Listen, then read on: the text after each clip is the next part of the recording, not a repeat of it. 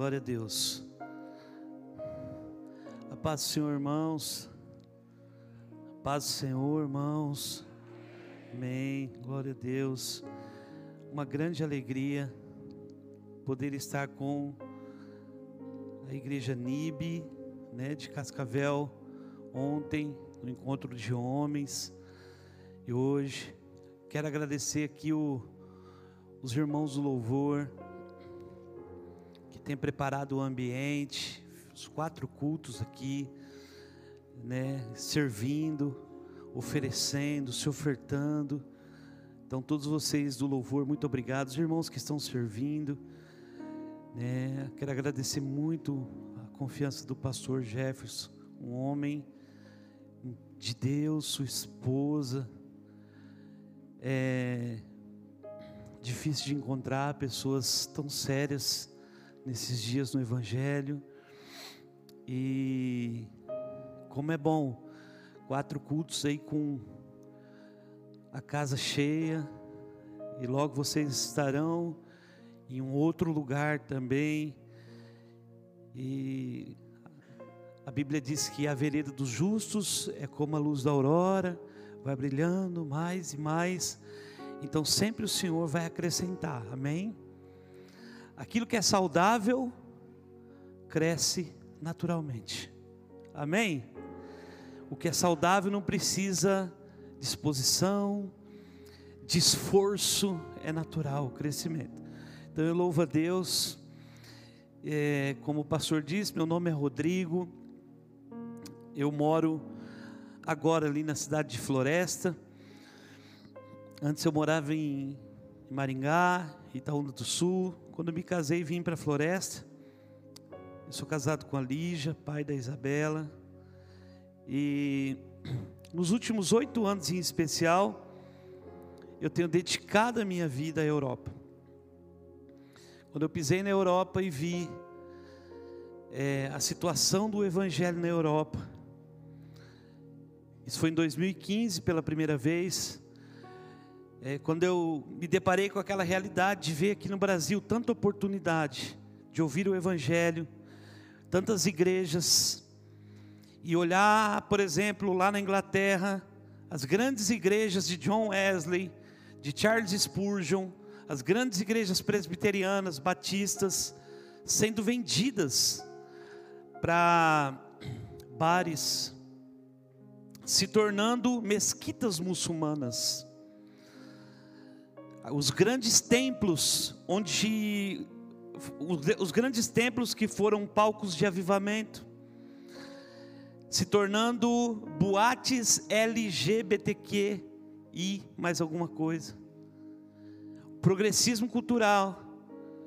Quando eu cheguei na Irlanda a primeira vez, fazia muitos anos que ninguém era batizado naquela cidade. Muitos anos que ninguém se convertia. Na Suécia, 70% de ateus. Na Holanda, 54% de ateus. E eu e você só tem essa Bíblia, porque um dia um padre saiu de Portugal, João Ferreira de Almeida. Quem já viu que na Bíblia sempre está escrito João Ferreira de Almeida? Levanta a mão. Um padre saiu de Portugal, chegou na Holanda, e ele encontrou irmãos protestantes. E ali ele viu que Wycliffe havia traduzido a Bíblia para o inglês. Lutero havia traduzido para o alemão. E ele disse: Eu preciso traduzir a Bíblia para o português. E ele se aproximou dos irmãos protestantes. Nós não sabemos se João Ferreira de Almeida teve uma conversão total, mas ele traduziu a Bíblia. Por causa dele, você está com a Bíblia na mão. Você pode dizer amém? Quando eu olho a história de Wycliffe, o primeiro reformador, junto com John Huss.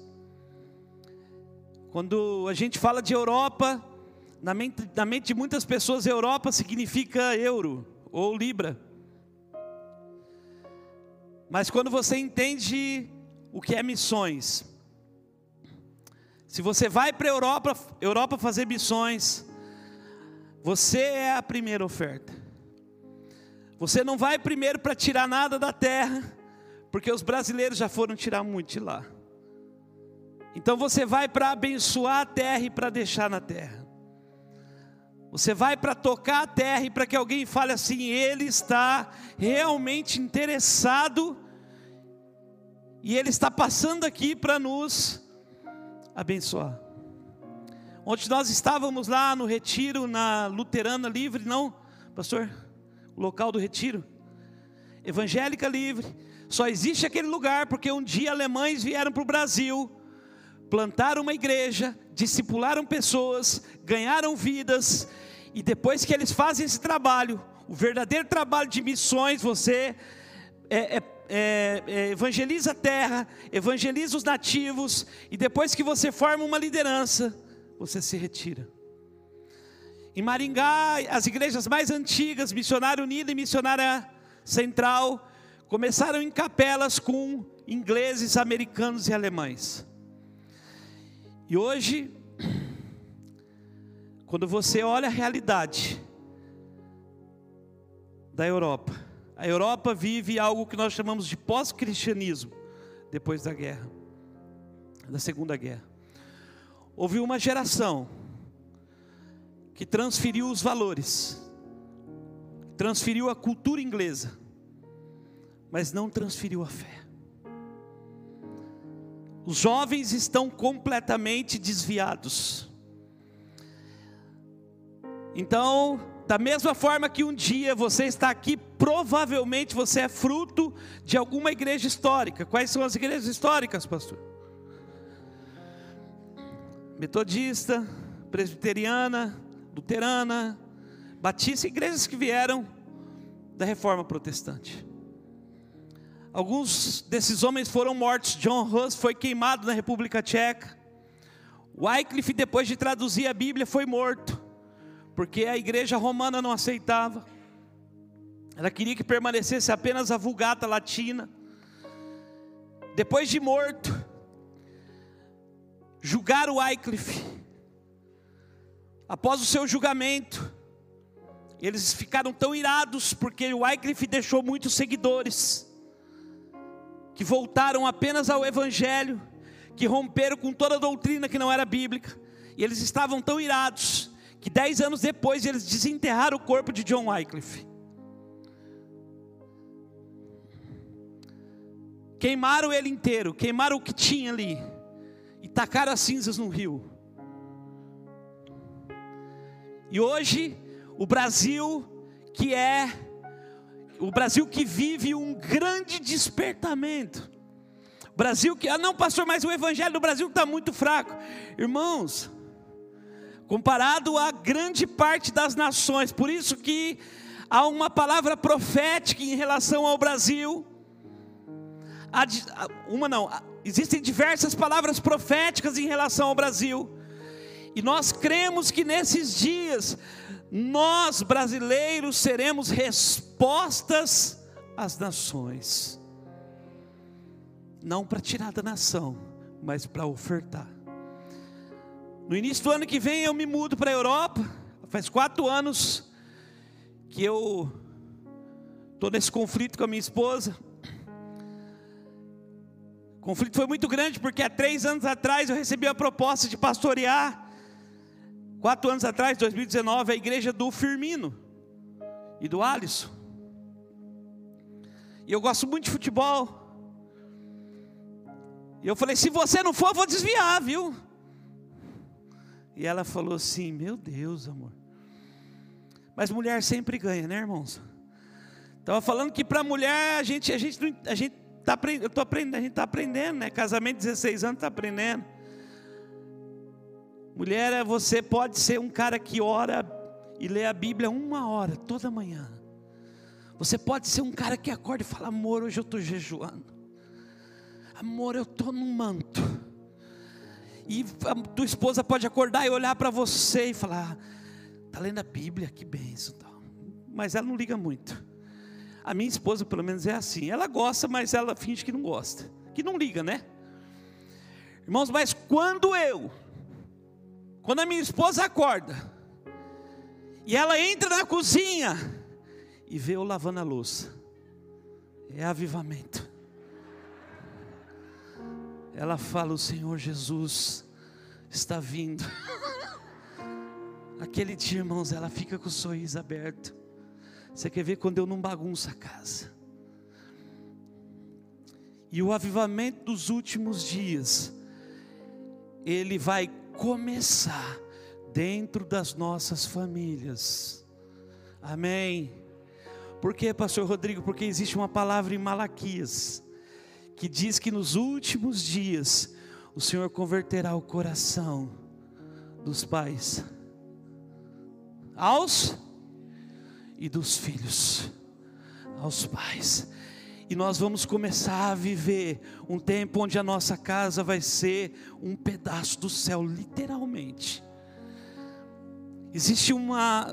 Nesse dia, irmãos, Deus marcou algo especial com a Nibe. E eu sempre creio que o melhor vinho é servido no final da festa. Você crê nisso? Diga amém. Dez e meia nós tivemos um culto aqui muito impactante. De manhã também. O de agora foi bom. O de, de manhã foi ótimo. O de dez e meia foi impactante. Pelo, pelo número de crianças e jovens chorando. Simplesmente porque eles estavam abertos. Porque nós estamos chegando numa estação que nós precisamos apenas estar abertos, prontos e receptivos àquilo que Deus quer liberar sobre a igreja do Senhor. Então, estou resumindo um pouquinho da Europa aqui, um pouquinho do porquê de missões na Europa, porque muitas pessoas quando pensam em missões na Europa, pensa de uma maneira equivocada. Nós, nós aprendemos aqui no Brasil que missões é na África. A África precisa de missões e assistência social, mas hoje a África tem quase 40% de cristãos protestantes. A Europa não. A Europa não. A Ásia também não. Mas eu gostaria que você abrisse sua Bíblia comigo. Em Tiago. Amém? Amém? Glória a Deus. Eu gostei desse pessoal das. É das sete horas? É? É ou não? É que eu estou meio perdido aqui, irmãos. Glória a Deus. Tiago, capítulo 1, versículo 19. Você pode pôr para mim aqui? O rapaz que está ali na. O pastor que está ali. Tiago 1, 19.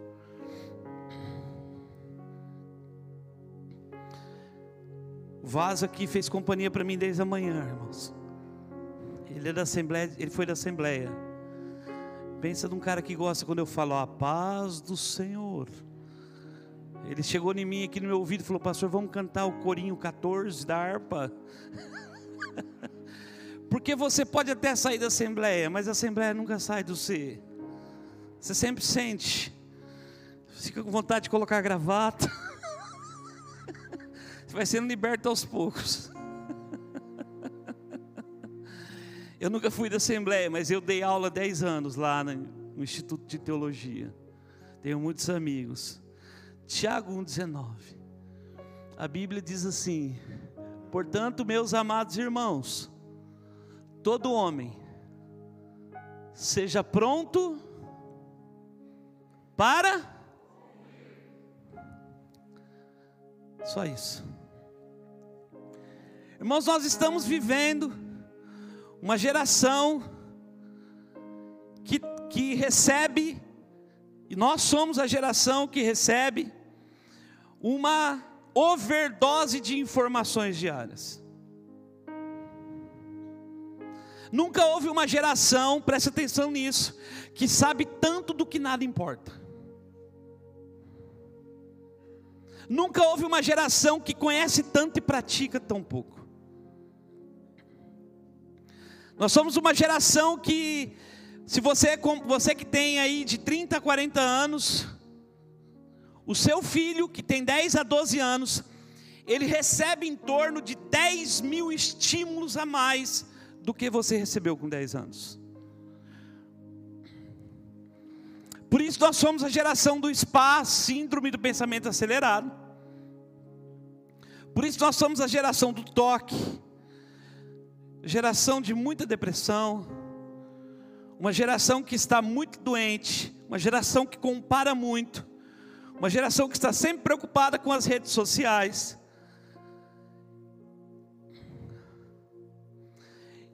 Nós recebemos uma overdose de informações todos os dias, mas existe algo que é raro no nosso meio. O que, que é raro no nosso meio? Homens e mulheres que têm ouvidos afinados e estão prontos para ouvir a Deus. Poucas pessoas lutam com Deus em oração até receber uma palavra clara do que Deus quer falar com elas.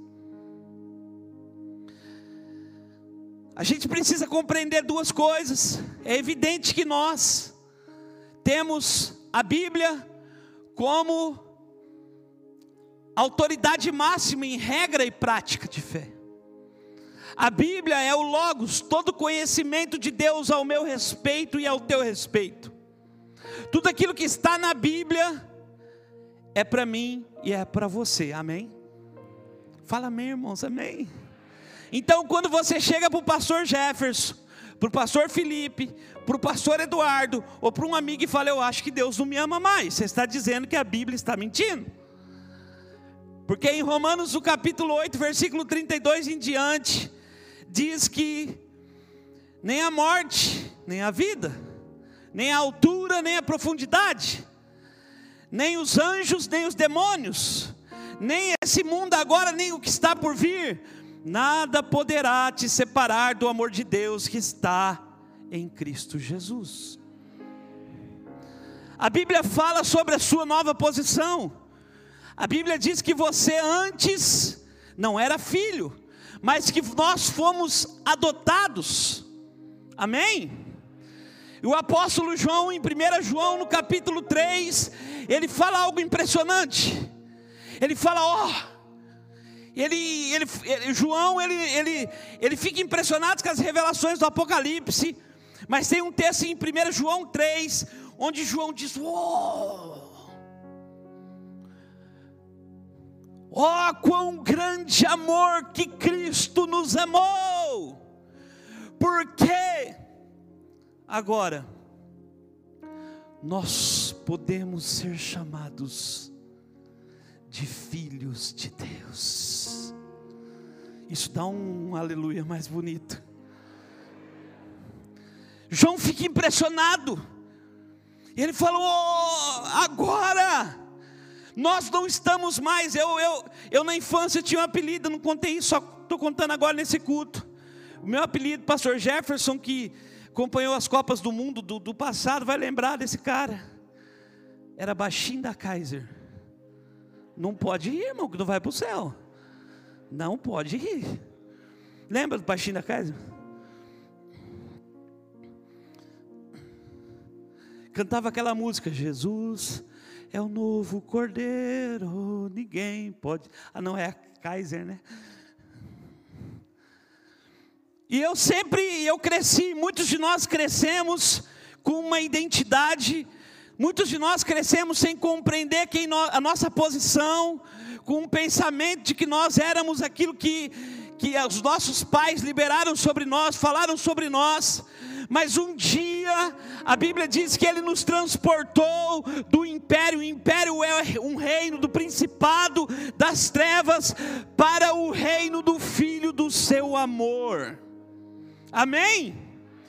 Você tinha um endereço e Deus te mudou de endereço, amém? Quando Satanás vai te procurar aqui, você não está mais aqui, você tem uma nova posição em Cristo Jesus. Você é uma nova criatura. E a Bíblia diz que porque nós somos filhos de Deus, nós também somos cordeiros com Cristo herdeiros de Deus e cordeiros com Cristo, de todas as coisas. Amém? Aquilo que está nesse livro é teu, é para você, é para sua família. E nesses últimos dias, é muito importante você entender a sua identidade, você andar na sua identidade, você saber quem você é em Cristo, para você não ficar é, chorando ou lamentando que você não pode fazer. Quem sou eu? Mas é muito importante também você compreender o contexto profético que nós estamos vivendo. Eu estava dizendo aqui um pouco antes, quando a gente vai, quando nós vamos resumir o que é avivamento, eu quero fazer isso com vocês, dar uma pincelada. A melhor definição em 15 anos do que é avivamento, que eu encontrei. É claro que existe despertamento pessoal. É claro que existe um avivamento pessoal. Pessoas estão vivendo um avivamento pessoal. Mas a palavra avivamento vem do inglês, que significa, que diz revival, que remete a dar vida a algo que não tem vida, a tornar algo vivo. Mas a Bíblia nos narra história de, de grandes avivamentos, como em Nínive, onde uma cidade inteira de 200 mil pessoas se converteram ao Senhor. A Bíblia fala de Atos, dos apóstolos, que os apóstolos viraram o mundo de pernas para o ar. Em poucos anos, em 70, Jerusalém foi destruída pelo imperador romano Tito.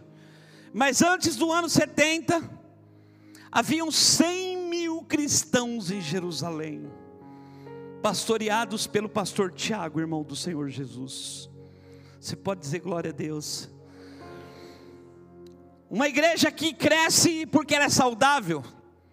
Aquilo que é saudável cresce naturalmente, sem, sem esforço, sem forçar.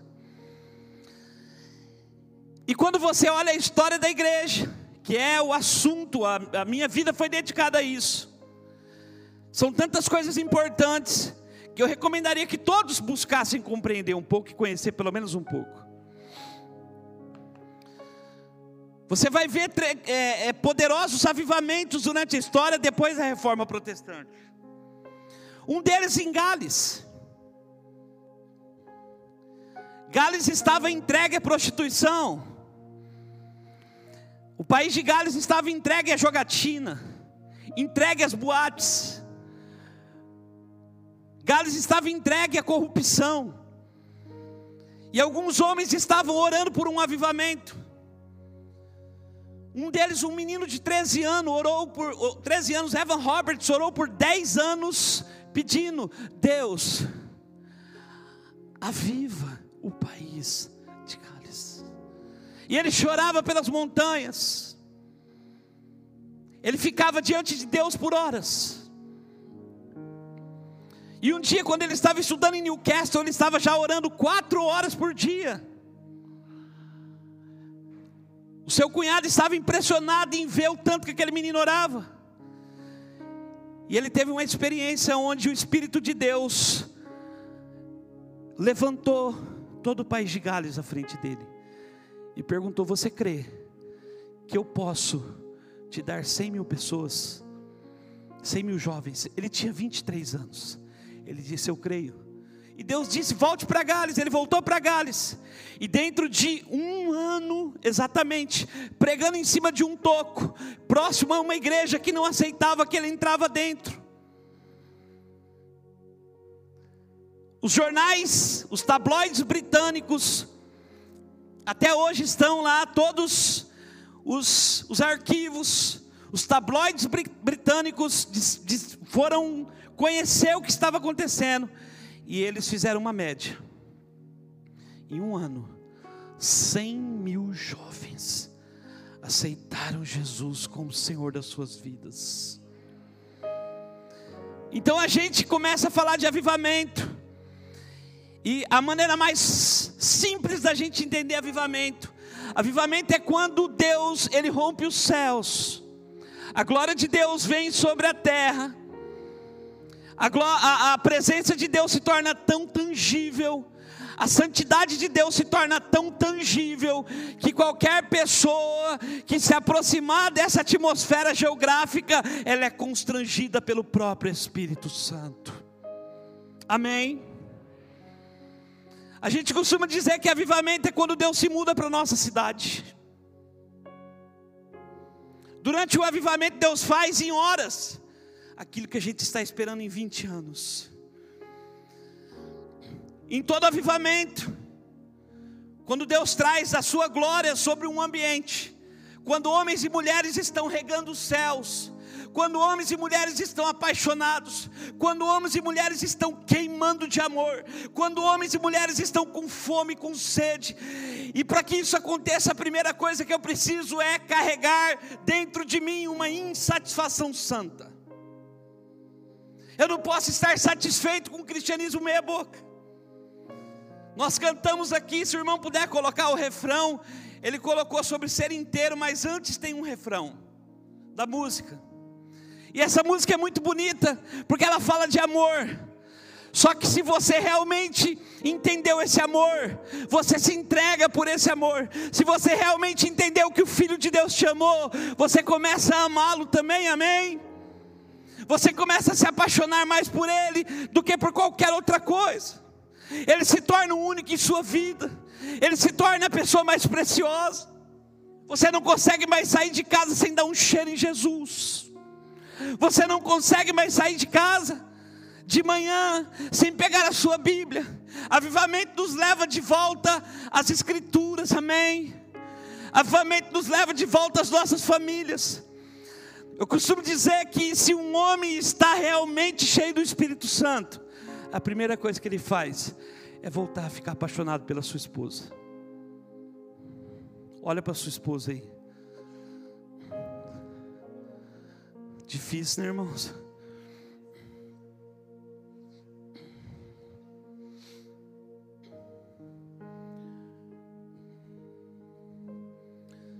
E hoje, eu tenho plena convicção que você entrou e que existe rios de águas vivas e o Espírito de Deus quer derramar sobre a sua vida. Jesus diz que é simples, aquele que crê em mim, do seu interior, os rios vão começar a fluir. Quando há um avivamento, não é o pregador que faz o apelo, a atmosfera se torna tão cheia de graça, a atmosfera se torna tão tangível. Você sabe que você, você entra num ambiente e logo você pode dizer: Deus está aqui. Amém. Então, durante o avivamento, não é o pregador que faz o apelo, é o pecador. Quando Jonathan Edwards pregou o sermão Pecadores nas mãos de um Deus irado, nos Estados Unidos, Deus se tornou tão real no ambiente, tão real, a santidade de Deus se tornou tão real que os homens se agarravam às colunas, alguns subiam nas cadeiras, haviam cento e poucas pessoas só na igreja, em Enfield, e elas ficaram desesperadas porque elas viam o inferno embaixo delas. Elas tiveram uma visão de que apenas uma coisa separava elas do inferno, que era a graça e o sangue de Jesus. E até hoje é dessa forma. Deus sempre está nos buscando. Se você ouviu o Evangelho que foi você que buscou o Senhor, eu quero te dizer, e eu quero que você entenda uma coisa: o Espírito Santo antes de você buscar a Deus, antes de você ir atrás de Jesus, antes de você procurar uma igreja, o Espírito Santo estava sempre ministrando a sua vida. Amém? É Ele, a Bíblia diz: Não foste vós que me escolheste, mas eu vos escolhi. E até hoje continua sendo assim, pastor. Mas eu quero viver um avivamento. Eu quero falar algumas coisas rapidamente sobre avivamento pessoal. A primeira delas, se você deseja um avivamento, você precisa restaurar os altares da sua casa. E o mais importante é o lugar secreto.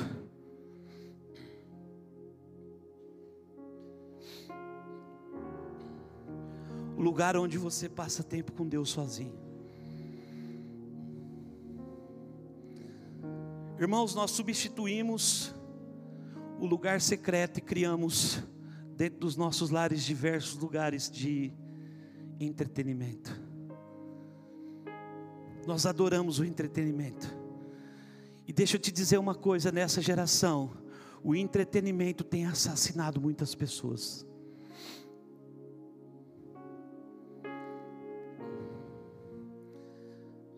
Eu quero falar novamente. Cadê? Eles colocaram a frase aqui.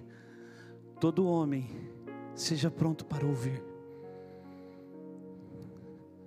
Eu ouvi uma frase que me marcou bastante, de um sábio. Ele disse: Eu prefiro uma grama de prática do que 200 quilos de conhecimento. Antigamente você encontrava uma senhorinha, ela abriu o Salmo 23, ela não sabia nem ler.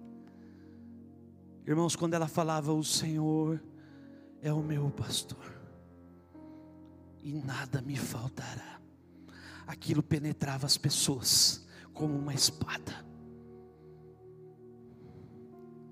Deitar-me faz em passos verdejantes, guia-me mansamente a águas tranquilas.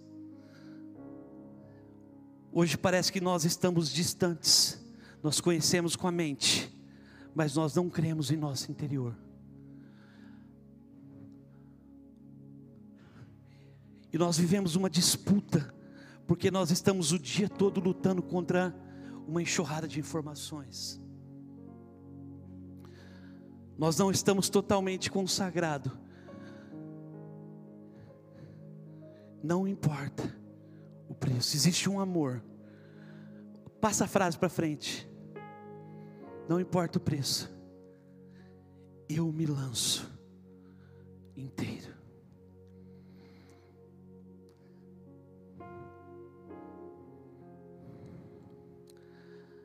Uma das dificuldades da nossa geração é que nós vivemos como se Jesus nunca fosse voltar. Agora, se eu fizer uma pergunta, quem que está aqui hoje? Conhece um pouquinho dos sermões que Jesus profetizou, os escatológicos, sobre a sua vinda, sobre o seu retorno. Quando você lê tudo aquilo que Jesus falou, irmãos, eu não, eu não vou entrar nesse assunto, mas eu sou professor de teologia em mais de 20 disciplinas. Já passou pela minha mão pelo menos uns 700 pastores que eu pude ajudar a dar aula, dando aulas.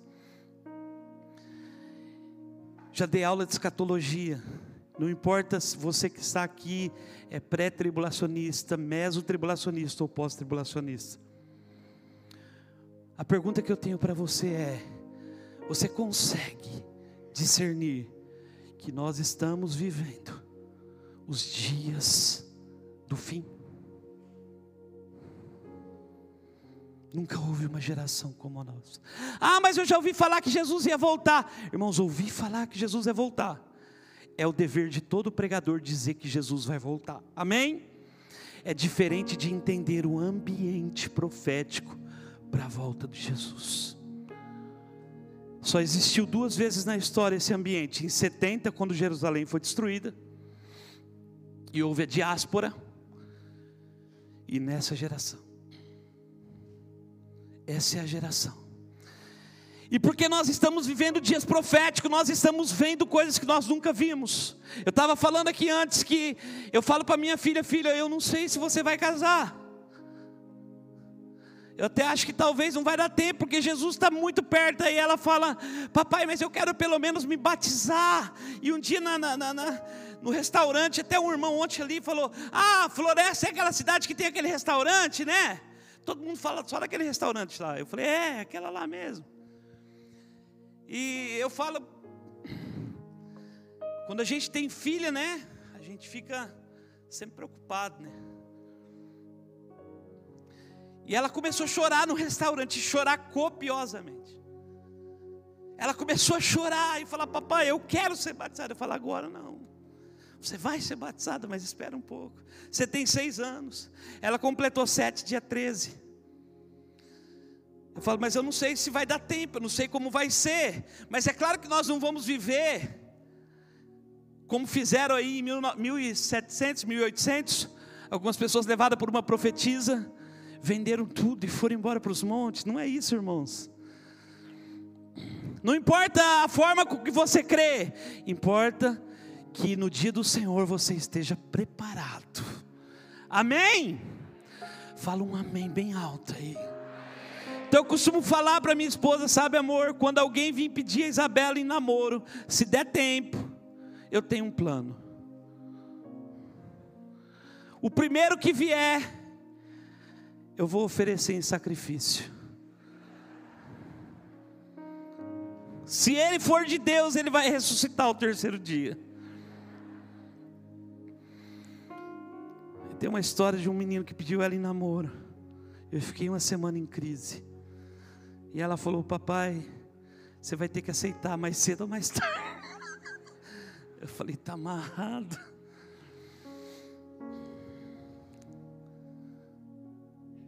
Irmãos, quando a Bíblia fala sobre que é, fala que o povo de Deus perece porque falta conhecimento.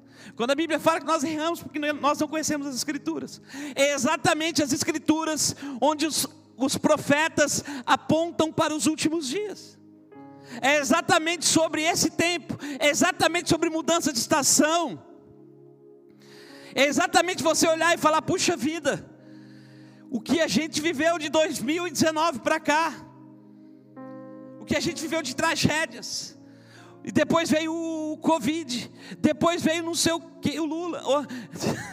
Brincadeira, irmão. Tanta dificuldade, irmãos. Jesus só pode estar voltando.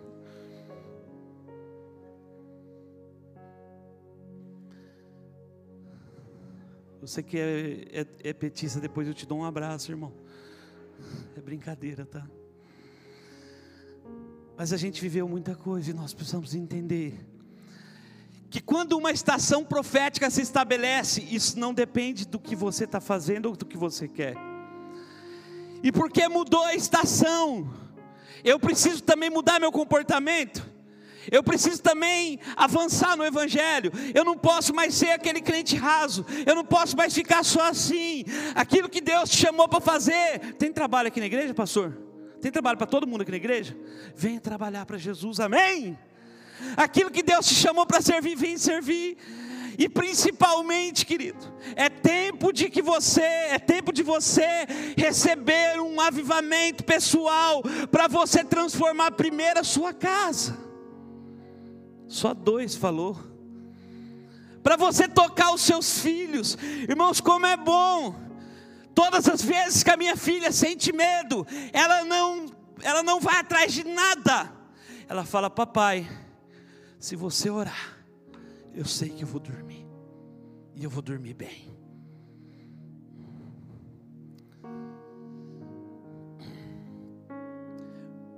Porque, como eu disse, uma das palavras proféticas para os últimos dias é que Deus vai converter pai, os pais aos filhos e os filhos aos pais, para que ele não venha e fira Então, nesses últimos dias, da mesma forma que vai aumentar a iniquidade, da mesma forma que você vai olhar e falar, cara, esse mundo está muito perdido. Quem já se indignou nos últimos, quem se indignou no último ano e falou, meu Deus, como o povo está mal? Levanta a mão. Gente, que isso? Estava dizendo para o pastor que sexta-feira Teve um ataque, o cara tentou cometer um ataque na cidade que eu moro, de Floresta, nas escolas. E um senhor deu um grito, ele jogou as facas e correu. Isso fez com que as aulas fossem paralisadas lá.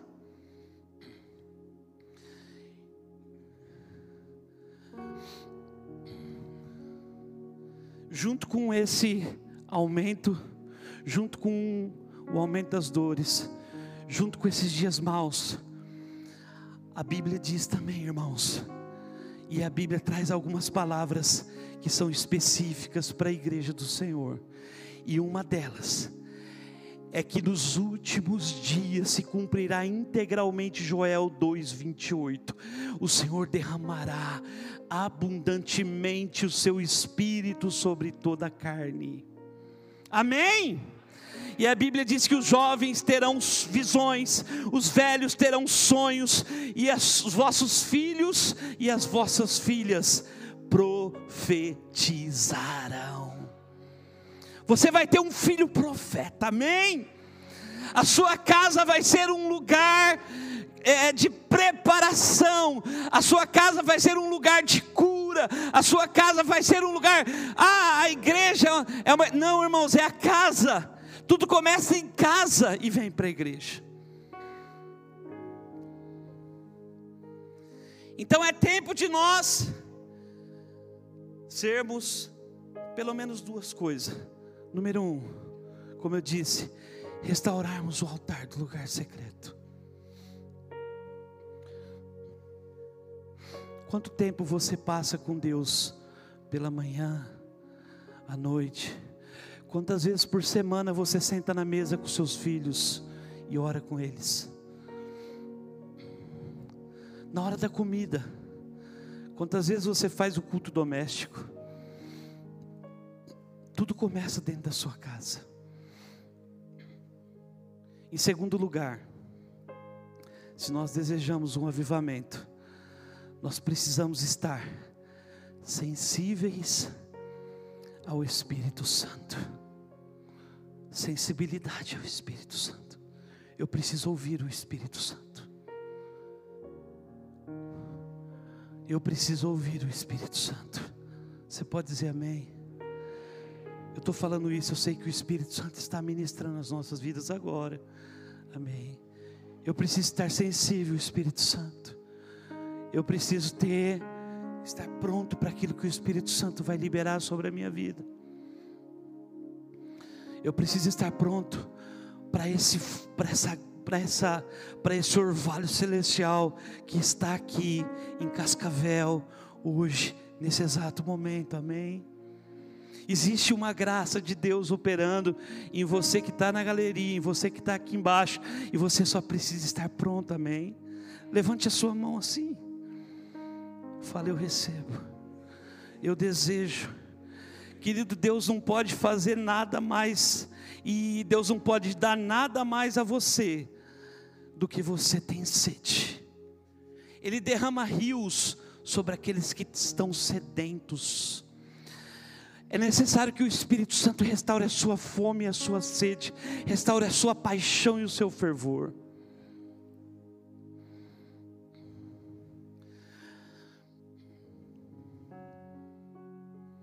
Muitos de nós estamos andando em círculos, e Deus Ele quer ajustar e alinhar você por dentro, para que Ele possa expandir você por fora.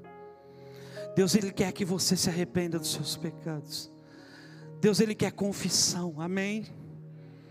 Deus ele quer você, Deus ele não está buscando homens é, ideais, Deus está buscando homens reais. Quem é você? Exatamente do jeito que você é. Você chegar e falar, cara, eu não oro mesmo. Eu sou ruim, eu sou fraco, mas eu quero mudar. Eu quero que os meus filhos, eu quero que a minha família experimente algo novo de Deus. Eu quero que a minha família seja impactada com a glória de Deus. Eu quero que quando a minha esposa acordar, eu quero que ela sinta que Deus está na minha casa. Amém? Você que é esposa, que quando seu marido voltar do trabalho, você esteja num dia de tanta comunhão com Deus, que o seu marido entre em casa e se ele tiver atribulado, o Espírito de Deus vai pegar ele. Porque Deus não chamou a gente para viver nada no raso. Deus te chamou para viver fundo. Deus te chamou para mergulhar fundo, amém? Como é bom isso, irmãos. Como é bom isso, como é bom quando nós somos despertados. Em Gales, quando a glória de Deus desceu, o arrependimento foi tão profundo que todas as boates se fecharam, todos os bares se fecharam. Os homens que haviam cometido crimes há 10, 20 anos se entregaram à polícia e falaram: Eu sou um criminoso e eu não consigo viver com a justiça de Deus e com arrependimento sem me entregar à polícia. Zaqueu, quando ele viu Jesus, ele disse: Senhor, se eu tenho pecado, se eu tenho roubado, eu quero restituir quatro vezes mais. Deixa eu dizer uma coisa para você, irmãos: o Evangelho é algo radical. O Evangelho muda as nossas vidas. E quando nós estamos queimando, o Evangelho muda quem anda perto da gente também. Eu cheguei numa cidade, no Nordeste, estava contando isso ontem, me lembrei agora, não falei isso em nenhum dos cultos. Eu passei três dias comendo bode. Quer dizer, enganando, né? Porque eu não comia, mas e foi uma guerra muito grande, irmãos, difícil. E aí o pastor falou: Pastor, nós vamos na churrascaria. Eu falei: Eita glória! O bode caiu. Quando nós chegamos na churrascaria, colocaram em cima da mesa um, um negócio assim com quatro espetos. E o pastor Alex, cheio de gente, ele falou: Pega rápido, pastor, pega rápido. Eu falei: Não, deixa os irmãos. Porque eu achei que vinha mais, né? Mas não veio mais nada. E aí eu falei: o diabo é sujo demais. Mas eu não sabia o que Deus estava fazendo. Assim que eu entrei na churrascaria, a mulher que é dona da churrascaria e o dono, eles começaram a chorar. E eles chamaram o Alex e falou: "Quem é aquele rapaz?" O pastor Alex falou: Isso é Rodrigo. Fala desse jeito: Isso é Rodrigo. Rodrigo é do Paraná. Rodrigo vem aqui investir nas terras do sertão. Rodrigo levantou mantenedores de, de, de vários lugares aqui. Nós temos 80 crianças que comem toda segunda, quarta e sexta na missão. Elas estudam inglês, estudam espanhol. Elas estão sendo preparadas para ser missionários. E aquela mulher olhou e falou: Porque quando ele entrou, eu vi uma luz, eu vi algo nele, e o marido dela também. Então o marido dela saiu no meio da churrascaria e falou: ah, para todo mundo de comer. Deus está aqui. Deus está aqui. Deus está aqui. Amém? Eu quero dizer para você não só lá, mas Deus está aqui hoje. Amém? Digam glória a Deus bonito, irmão. Deus está aqui. Nós oramos. Aquela mulher era do carismático, ela se converteu, o marido dela se converteu. Mudaram de vida. Hoje a churrascaria deles, o Alex diz que serve espeto corrido. Eu falei, eita glória.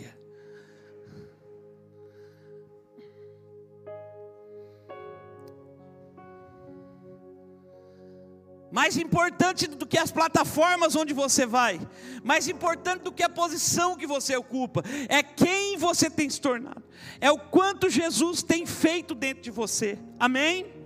É o quanto Jesus tem trabalhado, é o quanto você está se parecendo com Jesus, é o quanto dia a dia você se torna mais manso, é o quanto dia a dia você se torna mais quebrantado, é como você trata quem não pode te retribuir, é como você trata sua esposa, os seus filhos, amém?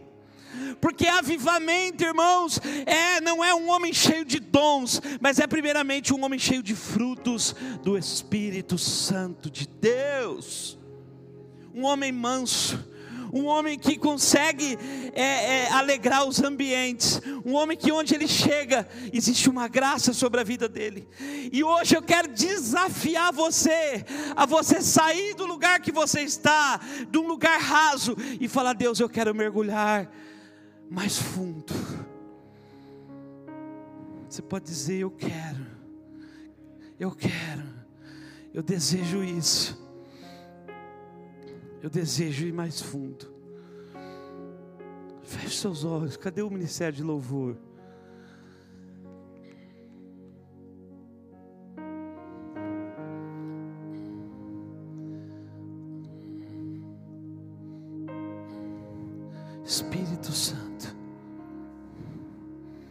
Eu creio que há sempre um vinho melhor para o final da festa. Fique sensível, deixa que Deus vai te tocar. Deixa que o Espírito Santo, deixa o Espírito Santo te tocar. Oh Espírito de Deus. Faça um propósito de você essa semana Todos os dias, a hora que você acordar, faça um propósito de passar pelo menos 30 minutos com Ele, uma hora com Ele, se esconder nele, ficar diante dEle. Sabe por quê, irmãos? Satanás tem achado lugar na nossa família, porque nós vivemos um evangelho raso.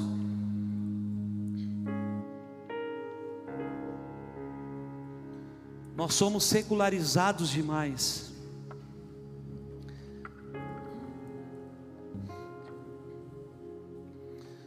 Eu creio que Deus, o que Deus vai fazer nesses dias, a unção que Deus vai derramar nesses dias, muitos de vocês vão ver Deus passando pelas praças da cidade.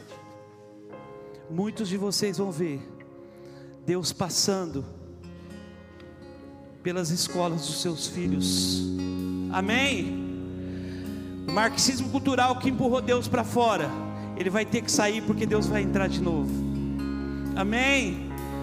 Você vai orar e você vai crer que a escola do seu filho está totalmente protegida, porque se o Senhor não edificar a casa, em vão trabalham aqueles que a edificam, e se Ele não aguardar a cidade, em vão vigia a sentinela. Amém? É tempo de avivamento dos nossos lares primeiro. Antes de Deus avivar uma cidade, Ele quer avivar nossas famílias. Enquanto eles cantam essa música, medite.